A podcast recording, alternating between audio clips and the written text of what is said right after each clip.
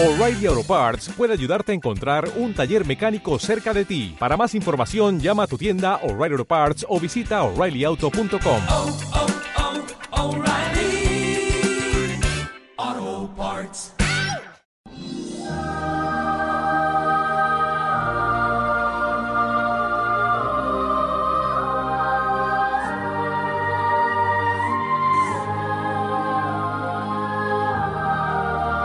Una vida, un santo.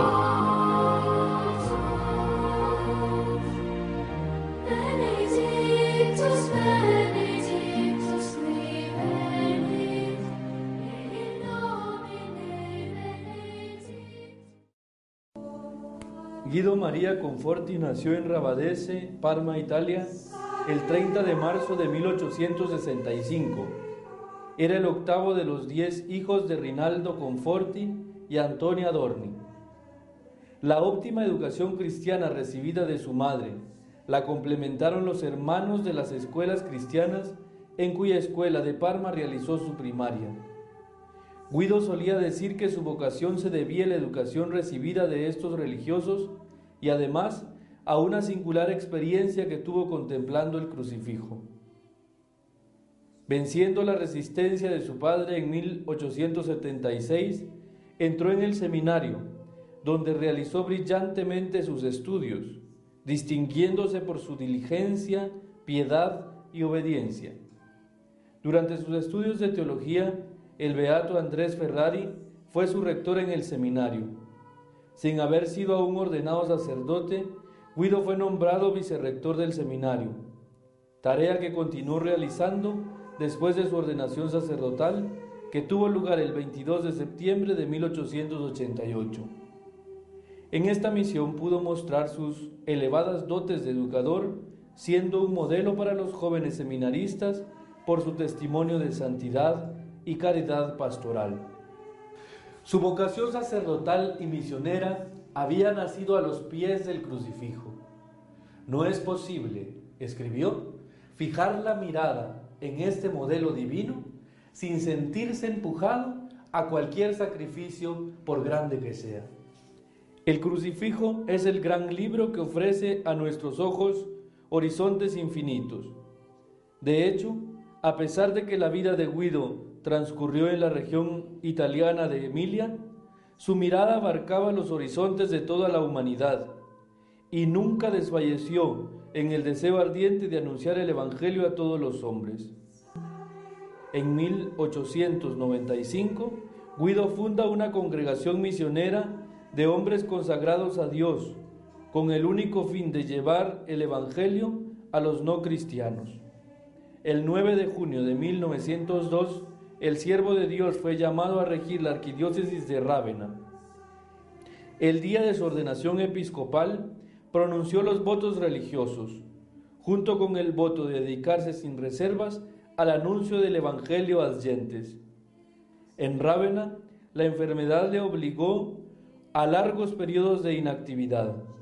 Su profundo sentido de responsabilidad pastoral hacia el rebaño que le había sido confiado le llevó a presentar su dimisión que fue aceptada.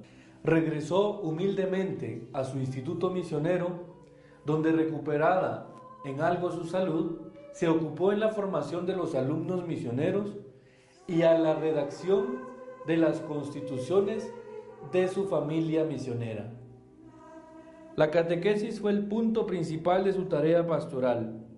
Instituyó las escuelas de la doctrina cristiana en todas las parroquias.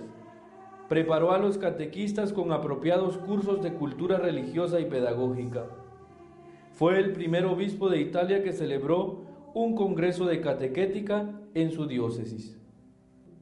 Cinco veces realizó la visita pastoral a las parroquias, celebró dos sínodos diocesanos, instituyó y promovió la acción católica, especialmente de los jóvenes. Cuidó de manera especial la cultura y la santidad del clero, la formación de los seglares, las asociaciones y la prensa católica, las misiones populares, los congresos eucarísticos, marianos y misioneros. Logró reconciliar a los ánimos divididos. Se preocupó por llevar a los extraviados a la unidad del rebaño y fomentó el amor y el respeto incondicional hacia el Papa. Su presencia en los momentos difíciles de la historia de aquellos años en la ciudad de Parma fue discreta, casi inobservada, pero eficaz y con resultados.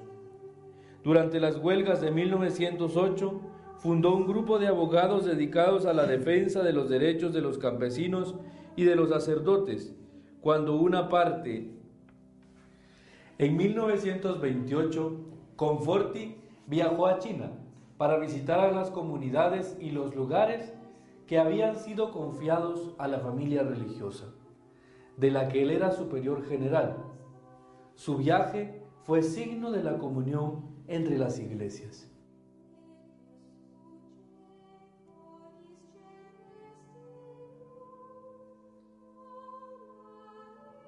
El 5 de noviembre de 1931, consumido por su incansable tarea pastoral, habiendo recibido devotamente los sacramentos de los enfermos y el santo viático, después de haber profesado públicamente su fe y haber implorado la bendición de Dios para su clero y su pueblo, Guido María Conforti entró en la casa del Padre.